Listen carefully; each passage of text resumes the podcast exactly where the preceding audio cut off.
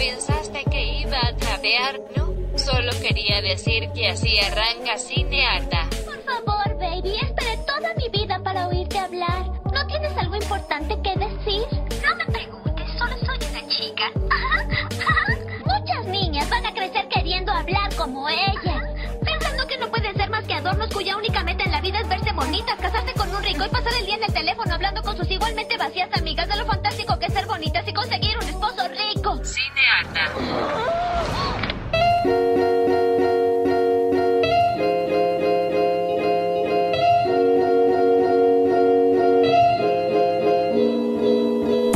Aló, aló, aló. Mi nombre es Vito Andrada. Yo soy Natalia Ábalos. Y esto es Cinearta. Acabas de mini gritar al micrófono, amor. Basta de gritarle al micrófono, por favor, te lo pido. Me emociono cada vez más de estar acá, negra. Ay, sí, hoy es un episodio que estuve esperando hace mucho tiempo porque Nati nunca me deja spoilear cosas recientes y este es el capítulo, es mi capítulo de venganza. Spoiler alert. Exactamente, este capítulo es un spoiler alert. Vamos a hablar de series o películas que salieron recientemente o que terminaron recientemente y Nati no me dejó spoilear. No, no. es, no. es así básicamente la hipótesis de este, Este es capítulo. el capítulo Vicky, definitivamente destinado a spoilear absolutamente todo, así que no sigan escuchando si no vieron nada de lo que vamos a hablar. Exactamente. ¿Arrancamos? Dale. Bien, la primera serie que vamos a hablar, eh, hablamos hace muy poco, pero Nati no me dejó de decir un montón de cosas, entonces ahora les voy a decir. Euforia. Euforia. Exactamente, la tragedia con glitter, como recién hablamos fuera de aire. Generación Z, ¿no? Estamos hablando. Claro, es la generación que ahora tiene 17, 16. Sí, pero como que eh, leí cosas que decía como es el warning para los padres que hoy los Ah. hijos tienen 11, 12, Tal como cual. lo que van a vivir, que puede ser, obvio. Como dijimos que eras 15 en su momento. Exacto. Eh, ¿Qué nos quedó para decir de Euforia? Ay, hay mucho, hay mucho porque hablamos básicamente del primer episodio nada más y tenemos los, los restantes son ocho en total, ¿no? Sí. Y hay muchísimo, la Bien, verdad. Quiero arrancar. Dale. Yo lo que quería decir en el capítulo anterior, la última vez, eh, quiero hablar un poco en realidad del personaje de Kat. Yes. El personaje de Kat a mí me tocó por muchos lados, obviamente soy una señora gorda y me identifico con personajes gordos, es lo que suele pasar porque como no hay muchos y con diversidad de características como personaje uno se identifica instantáneamente, bueno que es el único gordo, me lo voy a agarrar para mí. Vamos. Em, y la navega esto de lo que es body positivity, ¿no? Como la, posit la- ¿cómo se llama? ¿Cómo Una se- imagen positiva del cuerpo. École, esa es la, sería la traducción en castellano. Em, que obviamente me toca un montón porque yo a esa edad usaba mi cuerpo en algún punto como prueba de valor, por decirlo así. Eh, a pesar de que era gorda y toda la bola, me la creía bastante. Hoy en día me la creo bastante. Como debe ser. Pero al mismo tiempo odiaba mi cuerpo y odiaba tipo la piel en la que habitaba, es una realidad. Em, y yo estaba pensando, ¿no? Como este cambio en ella de actitud y de vestimenta es en realidad por un trauma. Y un Esa poquito es una sí, pregunta. ¿no? Porque sale lo del video porno con este boludo que después le da bola. No, no entiendo, la, esa- eso es algo que no me queda claro. Porque sí, obvio, es lindo, yo también le doy. Pero eh, nada, filtró un video tuyo Tal teniendo cual. relaciones con él. Eh, las relaciones eran consensuadas, pero Eh, la distribución de ese video no era consensuada. Tal cual, un delito, digamos. Exactamente. Entonces, eso me queda raro por un lado que su relación.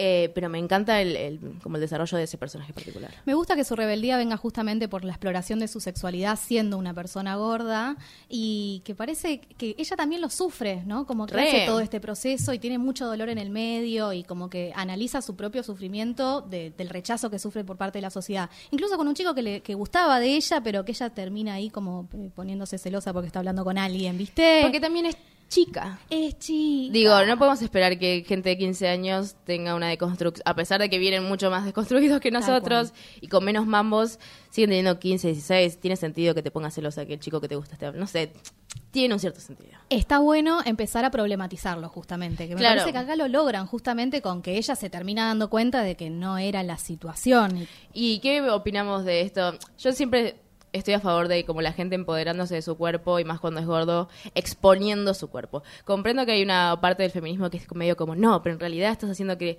los hombres valoren tu cuerpo, el que está mirando detrás de una pantalla valore tu cuerpo. Yo no estoy de acuerdo. Eh, en ese sentido, me gusta tener que exponer mi cuerpo en algún punto para que lo acepten. Medio que en estos días pasó lo de Brenda Mato, no sé si lo ubicas. Ok, hago un paréntesis rápido de reality check. Yes. Eh, Brenda Mato es una modelo plus size, acá de Argentina, alta capa, eh, que lleva todo el movimiento de la ley de detalles hoy en día. Fue un programa de Moria y le dijeron tipo, ¿te das cuenta que en realidad vos estás mal de la salud? ¿Qué querés decir con mostrar tu cuerpo? Y todo ese tipo de estupideces de obviamente gente flaca, que probablemente también tenga problemas de salud, pero como es flaca nadie se lo pregunta. Y es muy forra. Entonces tuve conversaciones con gente querida de eso, ¿no? Como, ¿qué hacemos con esos espacios? Vamos a esos espacios y realmente como tratamos de que sean nuestros eh, o simplemente arrancamos a hacer otros espacios. Yo estoy del lado de poder agarrar esos espacios y convertirlos en los nuevos, porque no van a aparecer espacios nuevos, poderosos, con plata, que te den espacios. Tal cual, y me parece que es importante que podamos empezar a sexualizar justamente otros cuerpos. Y en última instancia está bueno tener la opción, ¿no? Que como alguien que porta un cuerpo gordo pueda tener la elección de explorar su sexualidad y exponerla y mostrarla y, hacerla exponerla, parte de su identidad. parte de- Pero también pueden elegir no hacerlo y pueden elegir Obvio. construir su, su identidad a partir de otras cosas. Claro, pero para mí eh, es eso de ese empoderamiento realmente de la exposición. Yo creo que sí, pero porque mi vida me ha demostrado que me da más fuerzas, Tal digamos. Em, pero es interesante después cómo ese tipo de empoderamiento lleva al porno y ella es menor. Tal cual, exactamente. Es un pe- pe- pequeño problema legal que estaríamos teniendo con sus actividades. Bueno, pero se empodera en ese trabajo también. A mí eso me parece súper valioso, esto de que elige cómo exponerse, ¿no? Esto de que lo haga con una máscara, pero mostrando todo su cuerpo y ciertas poses. Me parece que está explorando algo súper interesante y que es re valioso. Y de vuelta, ver eso en pantalla y sentirte identificada es re Es- importante. No, y es un montón. Sí.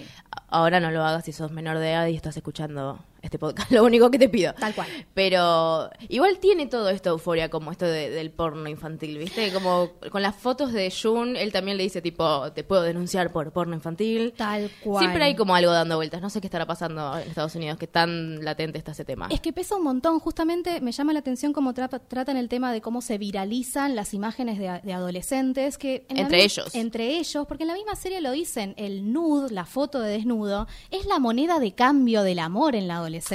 Amo el capítulo que hacen la demostración de los diferentes tipos de, mm, de las pics nude, digamos, como Claro. los, los dick pics, hasta Tal cual. como las fotos de penes eh, que nadie pidió. Eh, y hacen toda una descripción de cuán creep sería esa persona, depende del fondo que tenga el pene detrás. Hermoso, Es, eh, hermoso. De hecho, mucho, cuando salió la serie, los primeros capítulos, hay muchos penes erectos y no erectos en primera plana, digamos, Claro.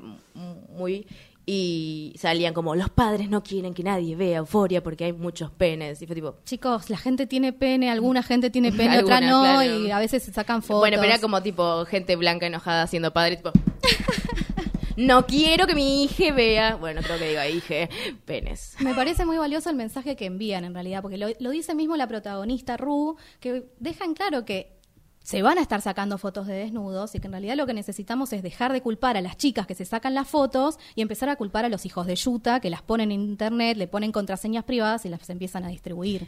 me da mucho miedo o sea por una parte me alegra ahora es la parte como nosotras viejas no como me alegra no vivir en esa época o sea te puede pasar con un boludo de 25 años eso está clarísimo Tal cual. pero siento que los les pibes de ahora están como un poco más eh, vulnerables a este acceso y distribución que nosotros tipo teníamos Fotolog y Tal cual, tal cual. La- las mías eran fotos con, con la cámara de rollo que después tenías que ir a revelar a un lugar donde no que te las revelaba alguien que no te conocía. Cual, Alto miedo. sí. Al menos eso pienso yo, no sé. Sí, ni hablar. Todavía tengo miedo de que re- reaparezcan imágenes de mi adolescencia. No le digas a nadie, no le digas a Hay nadie. no nudes en algún lugar.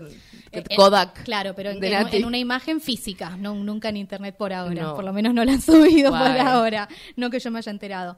Eh, me gusta mucho también el tratamiento que hacen del consentimiento. ¿Viste como que aparece un capítulo donde están Casey McKay a punto de tener sexo? Sí, me puso muy mal esa. De hecho, sí. Lo Justamente, porque muy tenés feo. al varón que básicamente se abalanza contra la chica y le pone la mano en la garganta en un gesto supuestamente erótico que no pudo haber aprendido en otro lugar que no sea en el porno. Y me gusta que justamente ella le dice, no, pará, esto no es así, a menos que yo te lo pida o a menos que me lo hayas pedido primero. Porque está bien, podés jugar, hay una cosita así rica quizás de que te pongan una manito en la garganta, si es Rica. consentido y nada más, si no, absolutamente no. Pero ponen sobre la mesa justamente que los chicos van al porno para aprender y no aprenden nada, aprenden mal. Aprenden mal y no preguntan esta cosa de al tener que demostrar que saben todo Tal en vez de cual. consultar y quedar medio que no quedarías Gil pero bueno esa, esa sensación de que quedas Gil si preguntas Claro.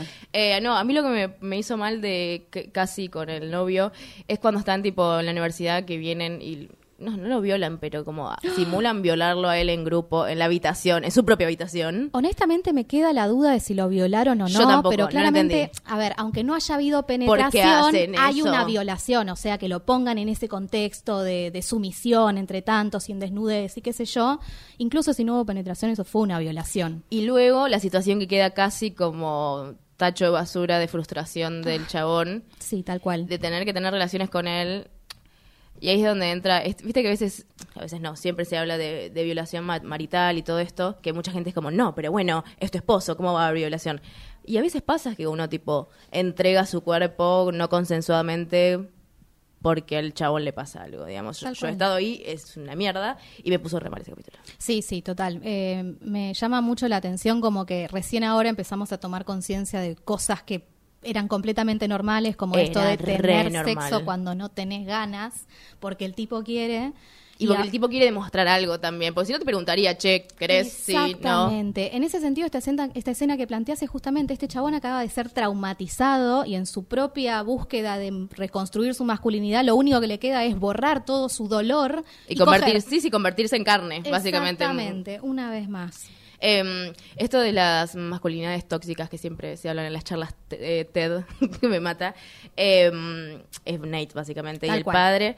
Eh, pero me gusta también ver cómo el patriarcado deforma cabezas. Digo, no lo justifico ni nada, pero digo que el padre tenga este role model, tipo, este modelo a seguir tan duro, tan hétero, tan macho, tan fuerte. Obviamente que el pibito va a creer que es nada si no es igual al padre. Exacto. Y es parte del patriarcado. Vuelvo a decir, no lo justifico ni nada, pero es un hijo sano del Exacto. patriarcado.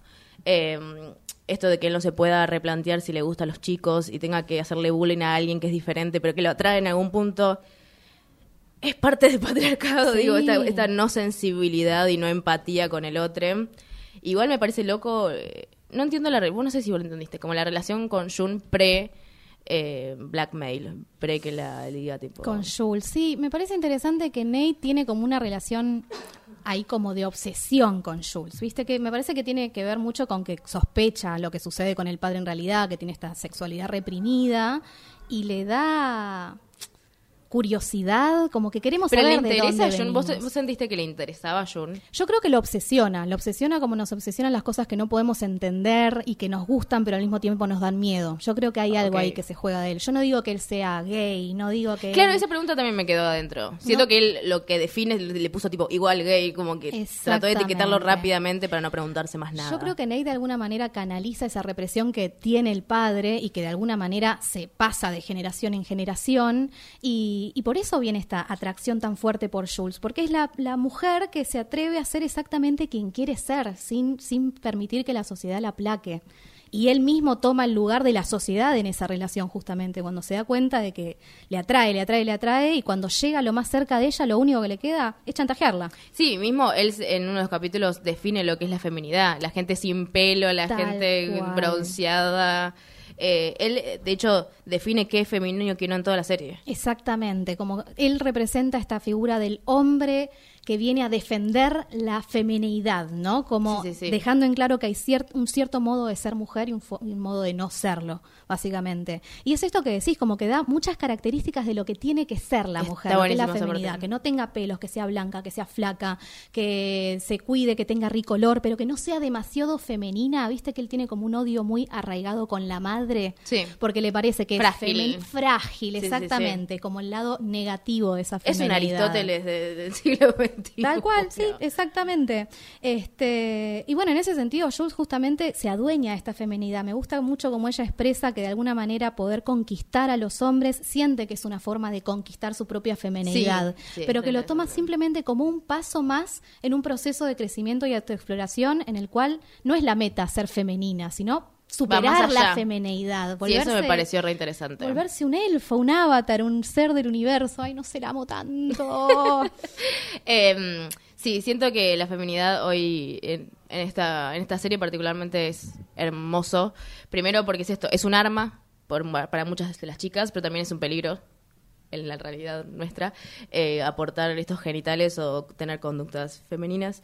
Eh, me parece que comprendo que hay gente que no le gustó, no, en- no entiendo por qué, pero lo comprendo. Eh, pero me parece un buen calco de lo que nos está pasando hoy también a gente que tal vez no es adolescente y no vive en Estados Unidos, pero no sé, yo me sentí muy tocada todos los capítulos. Sí, total, total. Recomendamos. Entonces, viste que había un montón de cosas para hablar de euforia en tu cara, Facundo, nuestro productor. Eh, recomiendo Euforia. Siguiente.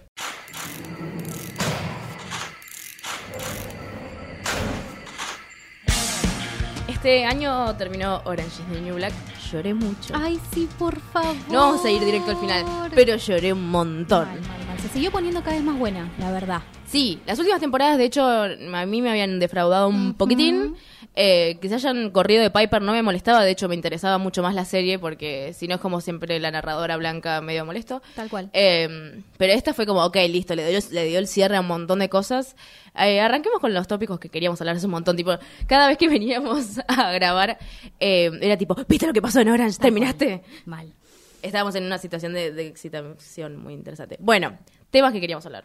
Inmigración, para empezar, ¿no? Sí, inmigración es el tema central, me parece, en esta temporada. Exactamente, porque justamente veníamos de un montón de temporadas donde se empezaba a ver, bueno, esto, teníamos a Piper, privilegio blanco a más no poder, pero que termina en la cárcel, y vemos un poco las dinámicas de poder que hay por raza, ¿no? Entre las afroamericanas y las mujeres blancas, como que había cuestiones que se ponían en juego. Obvio, sí. Pero acá aparecen las otras gran las grandes ausentes de las temporadas anteriores, que eran justamente las inmigrantes, las que estaban en situaciones de prisión todavía peores de las que veníamos conociendo. Ya teníamos, obviamente, personajes latinos. Teníamos a Maritza, Flaca, Gloria y ent- entre muchos otros. Tal cual. Eh, pero en las últimas temporadas tenían sus momentos, eh, pero no terminaban de brillar. Sí. Esa es la realidad.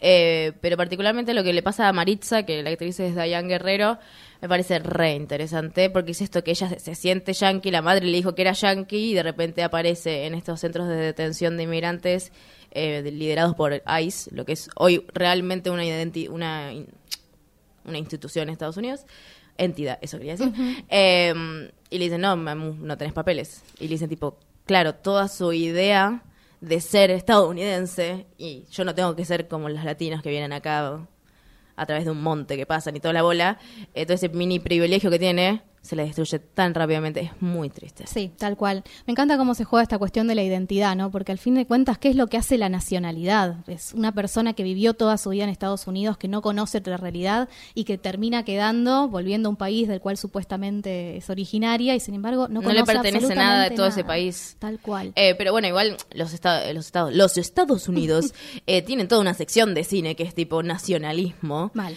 Eh, ellos se hacen, se hacen y lo son eh, muy patriotas. eh, con lo tóxico que eso lleva, ¿no? De tipo poder definir un territorio y decir, bueno, vos sos de acá y yo soy de allá.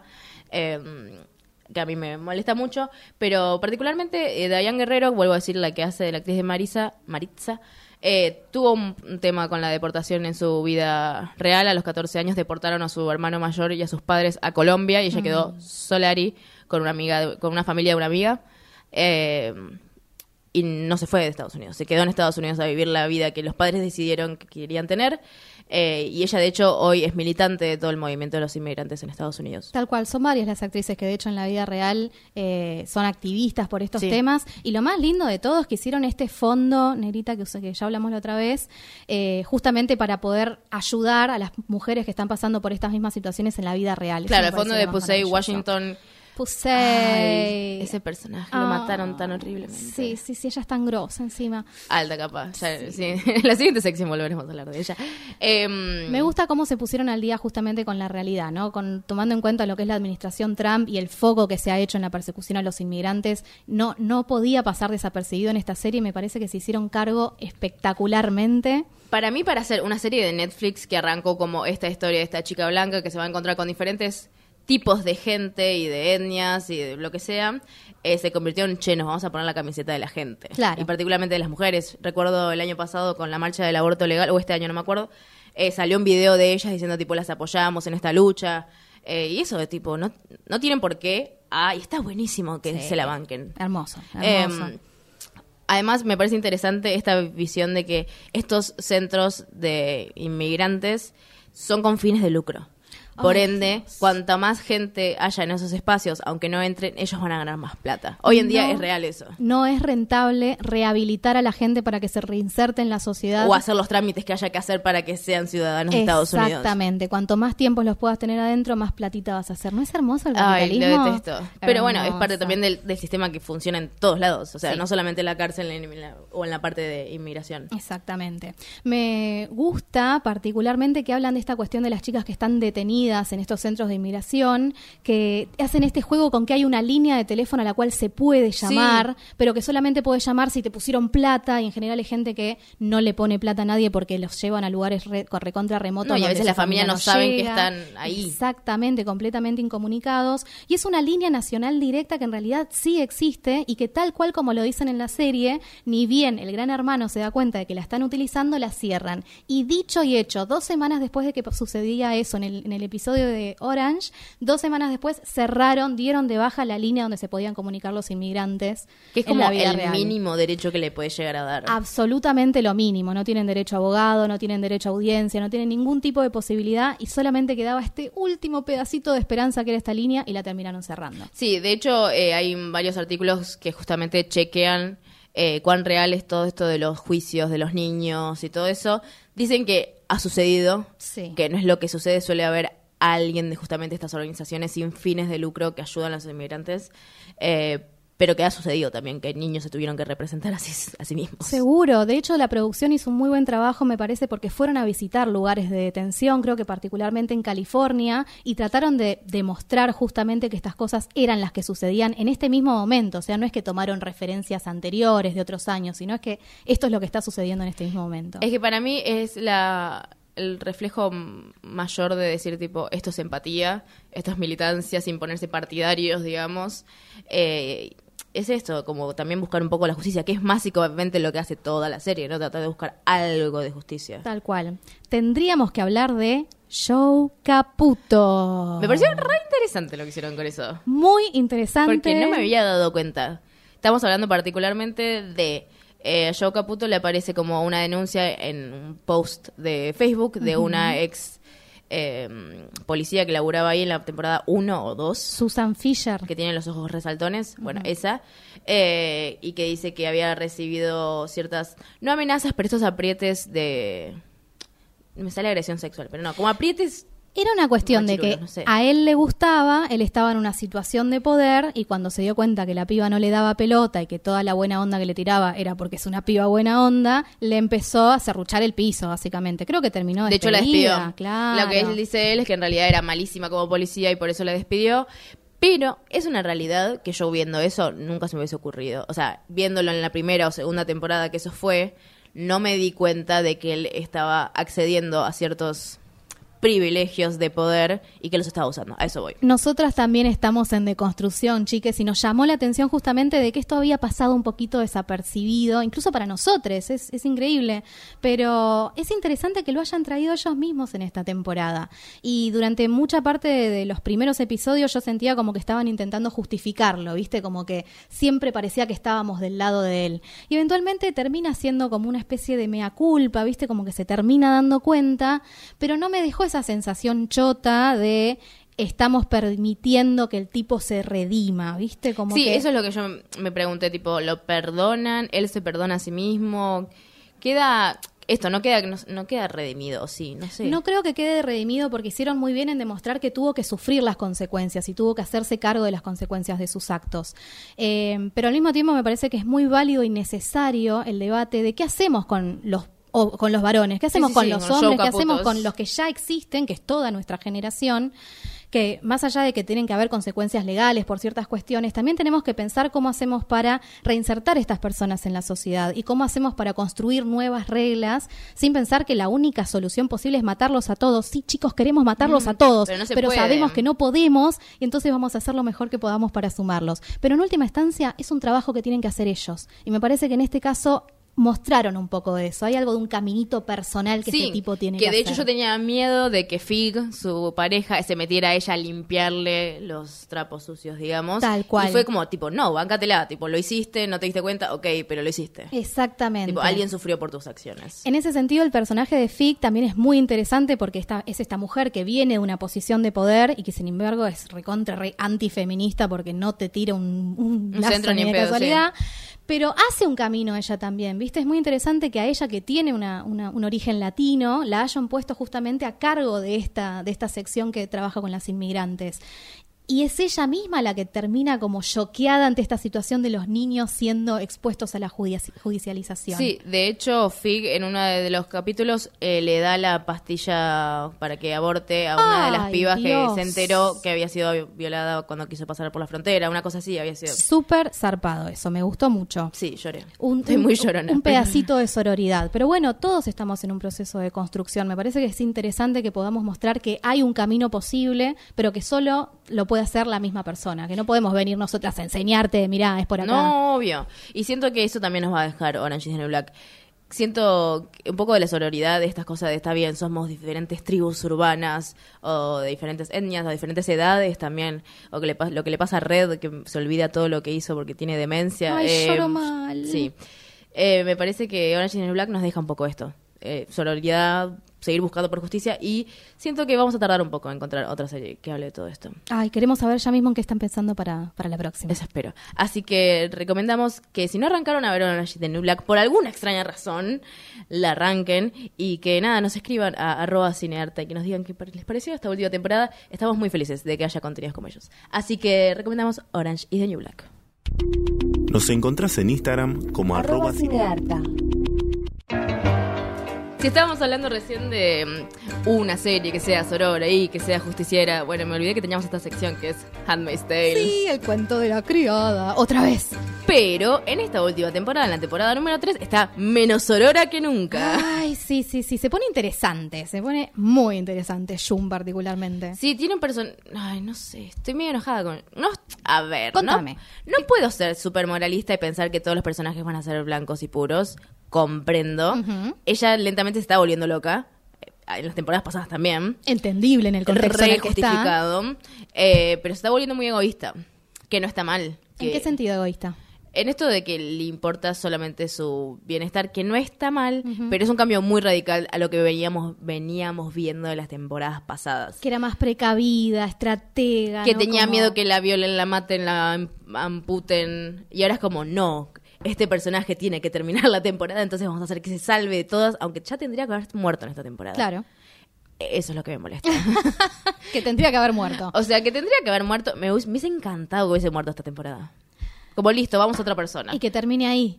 No, que vayamos a otra criada, Ah, que sí. vayamos a la tía Lidia. De hecho, el segundo, el segundo, creo que lo viste, que la segunda parte de Handmaid's Tale de la escritora del Sí. libro sigue con la tía Lidia y con una criada que fue criada en Ah, otra criada. Claro. Se termina la historia en June en la Claro. primera temporada, según el libro, y el segun- la segunda parte del libro de Margaret Atwood es eh, un poco de la tía Lidia y un poco una criada nacida en Gilead. Claro, claro, claro. Pero creo que el proceso de producción de la serie no se condijo con la salida del segundo libro. Me llamó la atención eso, como que no, no estaban haciendo la misma historia. No, no les interesaba hacer la misma historia. Tal cual. De hecho, la segunda temporada había sido como, ay, tanta violación, tanta crudeza, y esta fue como, no te vamos a dar nada porque nos criticaron un montón.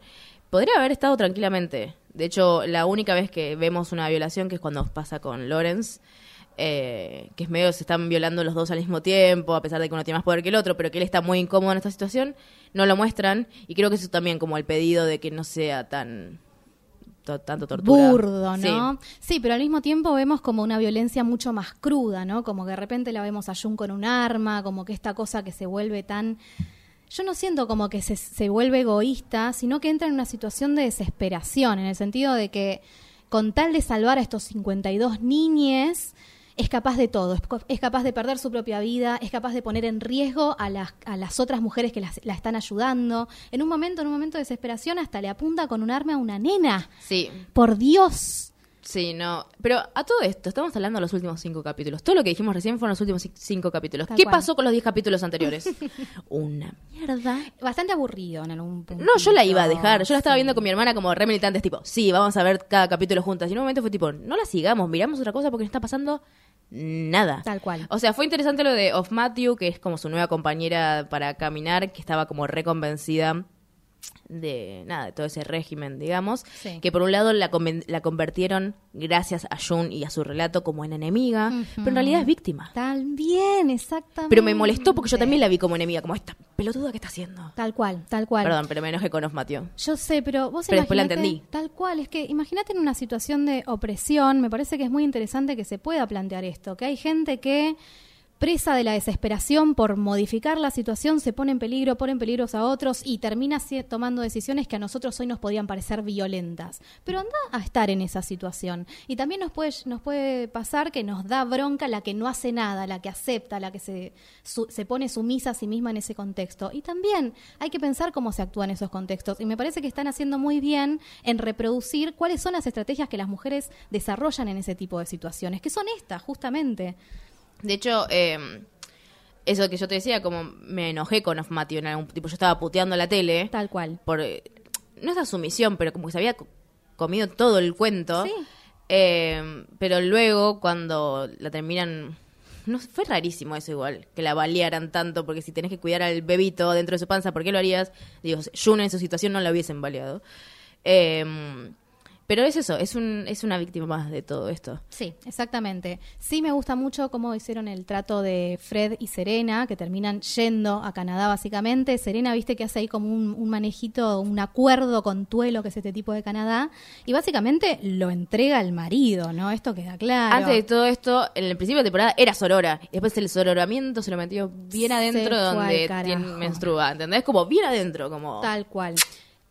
Es que creo que tenemos que poder diferenciar a las mujeres que son realmente víctimas y las mujeres como Serena que encontraron su privilegio en este sistema justamente. Me gusta mucho que la muestren de alguna manera como que trata de buscar su propia libertad entregando al marido como un pedacito de empoderamiento, te pido Sí. Serena por Dios. Que después la empiezan a tratar como súper bien porque sigue Tal teniendo sin ser la señora con el, con el poder, qué sé yo. Y cuando le dicen tipo, no, en realidad vos también tenés que estar en una cárcel por todas las cosas que hiciste, ella nos... Nunca le habían dado ese reality check de decir, vos también hiciste Vos un montón de atrocidades. Exactamente, me O gusta. permitiste atrocidades. Tal cual, me gusta que justamente la, la razón que tienen para poder meterla presa a ella también es que Fred la denuncia por haber hecho que Jun tenga relaciones con Nick. Bueno, pero ellos eran pareja, eso es lo que dice. Y me dio mucha bronca. Pero por otro lado me puso muy feliz de que en algún momento los malos también pueden perder. Tal cual, exactamente. Es el único momento en la serie igual. Sí, ni hablar. Ah, y cuando lo matan a Winslow. Es cierto. Me gusta mucho cuando eh, Moira tiene que llevar a Nicole para que Serena la tenga su hora de visita. Me re gusta Y Moira ti- ti- tira la frase más acertada que yo he escuchado en mi vida y le dice a Serena con todo, se me pone la piel de gallina de solo pensarlo. Yo puedo hacer muchas cosas y he cometido muchos pecados, pero Serena, sos vos la traidora de género, sos vos la que traiciona a su propio, a su propio género. La amo tanto. Sí, eh, vuelvo, justo en la anterior sección hablamos de Orange is Black con el con Pusey Washington, la misma actriz eh, que hace de Moira. Eh, ¿Qué es eso? Le dan ese pedacito y un poquito más en toda la serie. Me hubiese gustado verla más igual, ¿eh? Yo creo que eso es lo que va a suceder ahora. Quiero creer en la siguiente temporada de Handmaids, que quiero creer también que sea la última. Eh, Ya están est- estirando de una manera en cuestión de, de cómo se escribió la historia de esta última temporada. Es esto, Jun es súper violenta, despiadada, que no está mal, pero me molesta que sea invencible. ¿Te molesta que sea invencible? Sí, ¿por qué no porque en otra temporada le hubiesen hecho un montón de cosas o te hubiesen mostrado, no sé, no sé si es necesario mostrarte todas las cosas que le hacen de castigo. Sí. Pero tipo, el la tía Lidia le dice tipo, vos sabes el poder que te, lo popular que sos. Y- Porque le hacen caso. Pero una temporada anterior lo hubiese castigado por eso. Tal cual, sí, por sí, no sí. sumisa, justamente. E- Eso es lo que me molesta un poco, que tenga como una capa de hierro que atraviesa cualquier tipo de, de objeto. No sé, no sé, ¿a vos ¿no te molestó? Me pasa que creo que puedo entender el nivel de coraza que tenés que construir en una situación de opresión como esa. También me, me hace muchísimo ruido, pero me imagino a mí misma saliendo a buscar armas y matar No, gente no, en una no situación eso, como esta. sino que no tenga castigo por nada de lo que hizo. A eso, eso, la parte de, de cómo se escribió Exacto. en el parte sí. del guion. Eso es que esa es la ambigüedad que le están poniendo justamente. Me gusta, me gusta en realidad que tenga esta dualidad del personaje, porque justamente las mujeres no somos puras y buenas, también tenemos nuestro costado de bronca y de, y de cuestiones que pueden ser reprochables. Pero también hay que pensar el contexto en el que eso sucede. Sí, y por último quería mencionar qué pensás del capítulo de Tía Lidia. Tía Lidia, bueno, estamos justificando. ¿Qué, qué onda? Bueno, ¿No? eh, como que Internet, eh, que es una gran fuente de este podcast, eh, estaba muy enojado porque dijeron tipo, bueno, la tía Lidia se convirtió así porque en realidad un chabón la rechazó. es el, el estereotipo Pregunta. de la feminista enojada, ¿no? Como Sí, yo no creo que haya sido eso. ¿Qué yo, yo no sentí que fue como por el rechazo de ese chabón. Siento como que la mina tenía un montón de carencias de afecto, de amor, de, de- de cosas, y que le salió por el fanatismo de lo moral y esto que es como los self-righteous, como Sí. creer que vos tenés el 100% de moralidad y tenés que ser perfecta y seguir unas ciertas como instrucciones de la vida. Eh, entonces, nada, era mucho de eso y demasiadas carencias de un montón de lados. Y convirtió en este personaje que hubiese entrado en cualquier régimen autoritario en el cual le dijeran, te vamos a dar un poco de poder si seguís estas reglas. ¿Qué es lo que pasa con esta clase media, baja o muy baja de Estados Unidos que termina votando a Trump, no? claro, Como porque que quiere llegar a ser de alta con poder, cosa que nunca le van a dar los medios para eso. están llenando vacíos que nunca se van a terminar de llenar. Sí, creo que esa es, al menos esa es la lectura que yo hice de la tía Lidia. Es interesante igual el capítulo, me hubiese gustado que fuera un poco más interesante igual. Un poco más, ¿no? Sí, esta temporada, eh, no, excepto los últimos cinco capítulos, no me gustó nada. Por Sí. eso te dije, ojalá hubiesen muerto Jun y no sé, vamos a otro lado. Tal cual. Quiero Sí, ver qué sí, pasa en Canadá, no sé. Ya estamos por ahí cerrando la historia, sí, estamos ¿no? cerrando y también estamos cerrando esta sección. Yes. Así que vean Handmaid's Tales. Ya sé, comprendo que los primeros capítulos son medio una paja. Pero los últimos cinco pasa todo lo que tendría que haber pasado en toda la temporada. Fin. Ya, es que yo Ah, muerte. Muerte, Nati. Hace 30 años que estoy esperando para matar a Monzón. Sí, este no es un programa de deportismo. ¿Deportismo? No. de periodismo deportivo. Eh, no, la verdad que no, gracias a Dios. Esto es lo Pero más Nati quiere que hablar de Monzón. Tal cual, es lo más cercano que voy a llegar a hablar de deportes, así que chicos, Same. prepárense. Tenemos Monzón la serie, ¿no? Claro, recuerden que este capítulo es justamente sobre hablar cosas que no, Nati no me deja porque son muy nuevas y es como, tipo, no la spoilees. Bueno, Monzón acaba de ¿Qué terminar. spoiler de Monzón? Tipo, es un femicida. Fin. Bueno, lo lindo es que el final es el gran spoiler alert de la, de la serie porque empieza por el final, justamente, que es el asesinato de su mujer. Ok. Este, me parece que es muy acertado el tratamiento que hicieron y me llamó mucho la atención especialmente porque viene de Space, ¿viste? Que es como el canal, el canal por excelencia de los deportes y del boxeo en particular.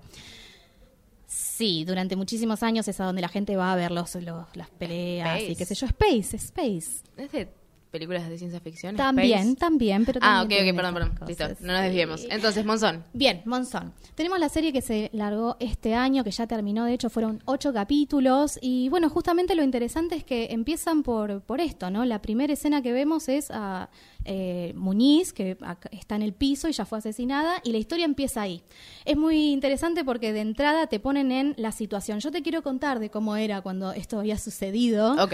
Este, porque era cuando todavía hablábamos de asesinato pasional Ay, y de un horror. evento confuso que nadie sabía Lo que hizo había por amor. Exactamente. Y sin embargo fue como un caso que, que puso sobre la mesa la violencia de género, incluso antes de que se pudiese hablar de violencia de género. Eh, toma en cuenta que en ese momento Monzón era el rey, el héroe nacional, era el campeón del mundo, era el tipo que salió de la nada y llegó a ser el rey mundial en un deporte que por excelencia es el que te saca de la nada y te puede llevar a triunfar y tener un montón de plata y Sí, sí, es como lo que yo. es el prototipo del sueño americano, tipo, nacís de, nacés de algo, lo que mismo que pasó con la serie de TVs, Tal básicamente. cual. En Argentina sigue siendo una, una de las pocas posibilidades de ascenso social que tienen algunas personas de, la, de, de clase baja hasta el día de hoy, como también puede ser el fútbol, ¿no? Eh, y es interesante justamente esto, que empiezan por acá, empiezan con el femicidio y se dejan claro desde un primer momento que claramente que él lo hizo, pero lo que nos muestran es cómo reaccionaba la, la gente, ¿no? Me gusta mucho que le aparece el comisario, empieza a preguntar detalles sobre el caso y el siguiente comentario es, ¿y el campeón?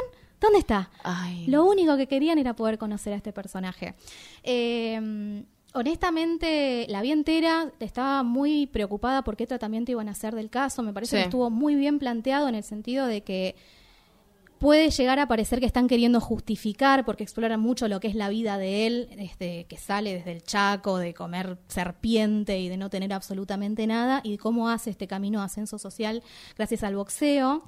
Eh, pero no es que están justificando con qué mira, mira qué mal la Bien. pasó este tipo. Por y que eso salió así de salió así- Exactamente, que me parece que sí es algo que pasaba en una versión cinematográfica que ya hubo de este caso en los 80, cuando no era impensable una perspectiva de género.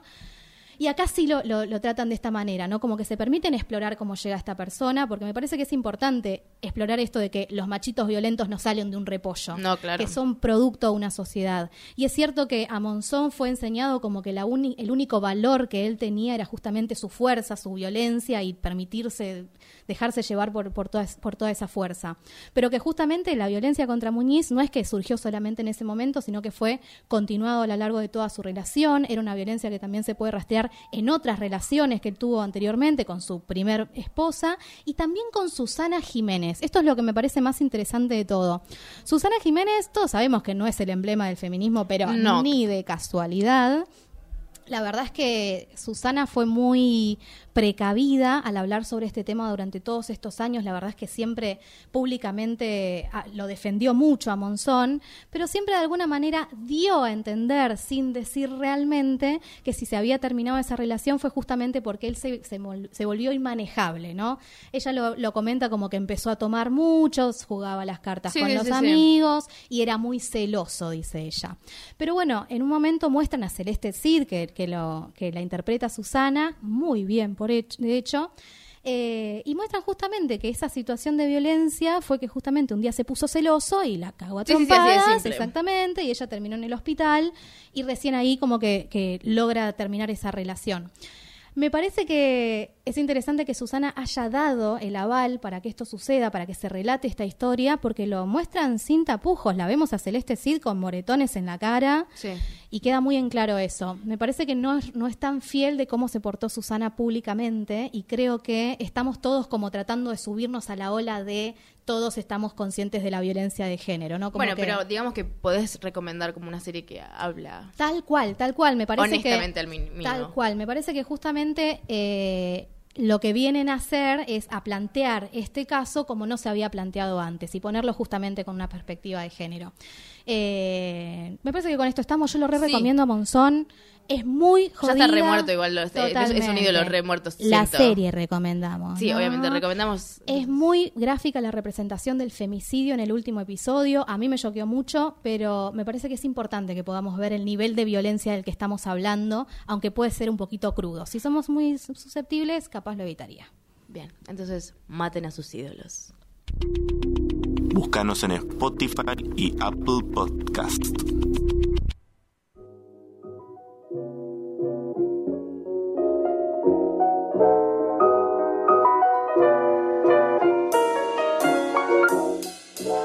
Necesito 10 horas más de este programa, pero ya estamos llegando a la última sección.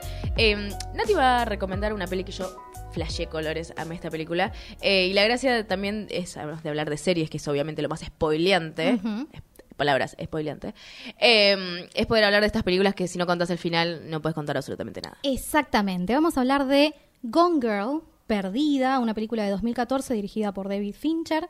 eh, y que me gusta justamente porque hay que hablar del final. No podemos no hablar del final. Sí. Tenemos básicamente a Ben Affleck, que me representa a Nick acá, que supuestamente Es un buen nudo. es Personaje un buen buenudo. nudo, aparentemente, pero desaparece su mujer, todas las acusaciones caen sobre él y al final terminamos descubriendo que la mujer está viva, Amy sigue viva, que se escapó y básicamente lo está inculpando por un asesinato que jamás sucedió. Y terminamos descubriendo que Amy, nuestra hermosa Sí, sí, bella de chica porcelana. perdida, sí. Es una psicópata, pero terriblemente psicópata. Y en realidad de alguna manera representa al- al- a la imagen que tienen los, los, los defensores de los derechos del hombre, ¿viste? Sí. Como que de alguna manera se representa como el- la peor amenaza, la La feminista loca. psicópata, exactamente. Sí. Porque en última instancia tenemos un personaje que mata gente, que simula su propio asesinato, que... Tiene un grado de locura real igual. Totalmente. O sea, no estamos diciendo que no. Es una psicópata, sí, es una psicópata. definitivamente. Pero me gusta justamente que ella en un momento hace un discurso discurso que es básicamente explica cómo ella se convirtió en la chica cool para su marido, como algunas las mujeres tenemos que acomodarnos a ciertas imágenes que se han construido sobre la feminidad y tenemos que ser flacas, pero nos tiene que gustar comer y nos tienen que gustar las mismas cosas que a él y tenemos que ser muy graciosas, pero no más graciosas que él, ¿viste? Como hay que un montón de casilleros que de la chica cool tiene que cubrir. Que tiene mucho de esta chica que le gusta tomar, pero que no es demasiado amiga con los amigos. Nada, un montón de tropos que la verdad es que son bastante chotos. Y ella comenta que de alguna manera construye esa identidad para poder meterse amoldarse exactamente. Pero en última instancia no es eso lo que ella quiere. Y quizás toda esta psicopatía que desarrolla es para tratar de escapar de las cajitas que le han puesto delante que le dijeron que eran las que tenía que llenar. Entonces, en ese sentido, me parece que es re interesante que tenemos un personaje femenino fuerte, pero que no cae tampoco en que las mujeres tenemos que ser buenas y bondadosas. Necesitamos más personajes femeninos malvados, que realmente tengan historias complejas, que su maldad esté explicada por un mundo interior complejo. Y eso es lo que aparece acá. En Gone Girl me parece completamente necesario y necesitamos más chicas malas en el cine. Vean, revean Gone Girl. Yo creo que van a sacar nuevas, nuevas respuestas de esa película. Eh, últimas, ya para cerrar, eh, fui a ver una vez en Hollywood de Tarantino. Uh, contame todo. Que no entró en Kill Your Idols, sí, real. Eh, eh, quiero particularmente hablar de algo muy chiquito que es Margot Robbie aparece como protagonista de esta película haciendo de Sharon Tate, víctima del clan Manson, ya sabemos todo. Lo que más se, eh, se publicitó de Claro, esto, ¿no? Tarantino dice, voy a hacer una película sobre el clan Manson. Manson aparece en un microsegundo, aparecen como los otros del clan, digamos. Al final de la película, particularmente a mí la película no me gustó. Si quieren, no- tiene, tiene mucha explicación, no pasa nada hasta los 40 minutos antes de terminar. Son 2 horas 40, las dos horas principales, no pasa Tengo entendido que le pasó a mucha gente. eh, pero lo que a mí me molesta, y por eso quiero traerlo a Cinearta, es que Margot Robbie ah, hizo un montón de prensa de esta película, aparece en el póster y lo único que hace es tener piernas largas, usar unas botas blancas, menear su culo en una pollera blanca de cuero. Fin. Sonríe a la cámara, ella es muy bella, eso ya lo reentendimos. Eh, y lo que quisieron justificar como es como... Quisimos que Sharon Tate no fuera una víctima. Genial, lo hiciste un objeto entonces. Claro. No Dejámela como víctima, al menos es un poco más interesante, no sé, pero como objeto baila a la cámara dos veces y debe tener un diálogo de 10 líneas en toda una película de 2 horas 40. Claro. Comprendo que no le estoy pidiendo a Tarantino que sea feminista, ni aliade, ni nada. Pero eh, es un jueguito ahí, ¿no? pero no la pongas a Margot Robbie diciendo tipo, soy protagonista. No tiene ni más, no tiene más de 10 líneas. Claro, En una película publicitada como voy a hablar de Sharon Tate. tal cual. Porque Me parece una falta de respeto, a pesar de que la hermana la, la felicitó a ella por personificarla tan bien y le dio como vida a esta persona que siempre fue como la víctima de... Que está buenísimo, pero particularmente para una película no funciona. Claro. Además de que le habrán pagado una millonada a Margot Robbie, merecido, porque pero no hizo nada la pobre. Y me da bronca. ¿Y qué me contás del final entonces? Es lo mismo que pasa en Bastardo sin Gloria, o sea, cambian el final. Cambiamos el final y ella Fin. no muere. Y ella no... Corte. Y esa es la última línea que tiene ella. Ay, hermoso, no hermoso. hace nada más. Estoy, al parecer, no me, no me pongas ningún personaje femenino. No me digas que va a estar Sharon Tate. no me- listo. Y yo no, no espero algo, ¿entendés? Siento que es esto de la gente que se trata de su- subir a la ola de la violencia de género, como tratando de hablar de eso, y parece que es apenas una excusa para mostrar que, hey, che, mirá, además, de, también. además de un montón de culos. Claro. tipo, con todas las minas que aparecen, en algún momento el culo está en primera plana. No comprendo por qué. El plano culo. Sí, nosotros suponemos que es porque quiere como hacer como, ah, mira, yo también lo pongo para hacer como, wow, y como que me digas algo, no sé, me parece un pelotudo. bueno, así termina Cinearta, yo enojada, como siempre, ahora con Tarantino, loco. Em, ¿Sabes qué es lo peor? Porque sentí que era una masturbación que él estaba haciendo. Como, mirá el poder que yo Ah. tengo, que voy a poner a todo este elenco que salen millonadas, a hacer un montón de, de- de escenografías re locas, tener vestuario original, y la van a ir a ver y va a ser un éxito. Es básicamente una Me reimagino a. Tarantino pajeándose con sus propias Tipo, películas. a ver, dale, lo vas a ver, lo vas a ver, lo vas a ver, y literalmente haciendo eso. Quiero borrar esta imagen. Termina cinearta, yo enojada. Bueno, nos vamos. Ah, mi nombre es Vito Andrada. Soy Natalia Ábalos. Agradecemos a Facundo Tapia por la producción y coordinación, a la China Baldonado por la edición, al Lobo por la operación. Agradecemos a Radio Ether, como bajeo de un cambio, es muy loco, em, por este espacio. Esto es una producción de Siga Bertov. Ah, me terminé re enojada. loco. Pero bueno, ya está. Esto ha sido Cinearta. Cinearta. Oye, qué final. ¿Quién hubiera pensado que Darth Vader era el padre de Luke?